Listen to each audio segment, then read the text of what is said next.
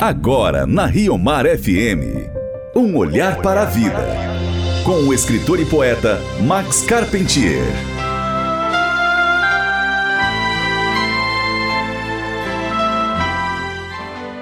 No dia 23 de setembro, a igreja comemora o dia de São Pio de Pietrelcina. Registramos hoje alguns aspectos da vida desse santo. São Pio de Pietrelcina. Ele nasceu na Itália, na cidade de Pietrelcina, no dia 25 de maio de 1887. Seu nome de batismo é Francisco Forgione. Recebeu o sacramento da Crisma e a primeira comunhão aos 12 anos. Desde cedo, manifestou interesse pelas coisas de Deus. Estava sempre presente nas missas e orações, tendo uma maravilhosa admiração por Nossa Senhora e seu filho Jesus. Ainda pequenino, havia se tornado amigo do seu anjo da guarda, a quem recorria para auxiliá-lo no seu trajeto nos caminhos do Evangelho. Certamente, ouvintes, essa amizade com o anjo da guarda foi de grande auxílio em sua fé. Eis que os anjos da guarda são, antes de tudo, os mediadores das mensagens da verdade divina, iluminam o espírito com a luz interior da palavra. Aos 16 anos, entrou no noviciado da Ordem dos Frades Menores Capuchinhos e passou a chamar-se Frei Pio. Salienta-se, ouvintes, que Padre Pio dedicou-se muito ao ministério da confissão para aliviar os sofrimentos dos fiéis. Está registrado que ele passava 14 horas por dia no confessionário. Ouvintes, reverenciemos esse trabalho apostólico do santo, que muito se dedicou à missão de perdoar os pecados como representante do Senhor no sacramento da penitência e da reconciliação.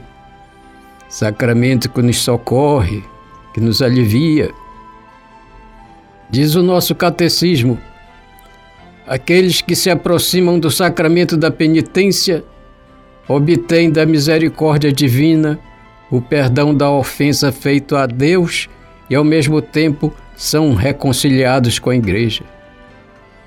Lembremos também que no campo da caridade social, São Pio de Pietrelcina esforçou-se por aliviar os sofrimentos e misérias de tantas famílias, principalmente com a fundação da casa intitulada Alívio do Sofrimento. Essa obra, um grande hospital inspirado por Deus, tornou-se referência em toda a Europa.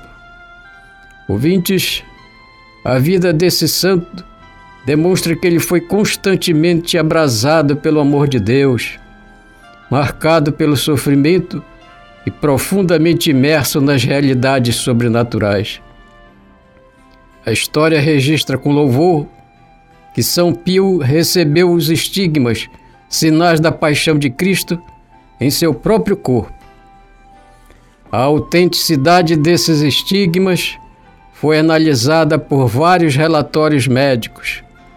Um dos médicos chegou a enfaixar as mãos do Padre Pio por oito dias impedindo-o de usar qualquer substância.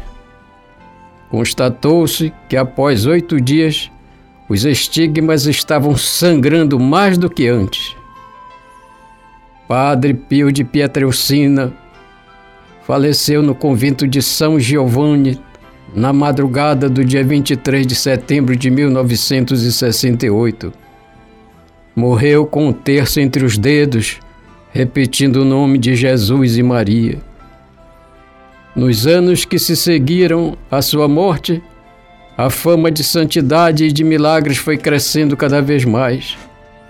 Em 1999, João Paulo II o declarou beato, estabelecendo no dia 23 de setembro a data da sua festa litúrgica. No dia 26 de fevereiro de 2002, foi promulgado o decreto de sua canonização como São Pio de Pietrelcina. Oração de hoje. Senhor, que São Pio de Pietrelcina ilumine e aprofunde a relação de amizade que devemos ter com o nosso anjo da guarda. Amém. Você ouviu Um Olhar para a Vida, com o escritor e poeta Max Carpentier.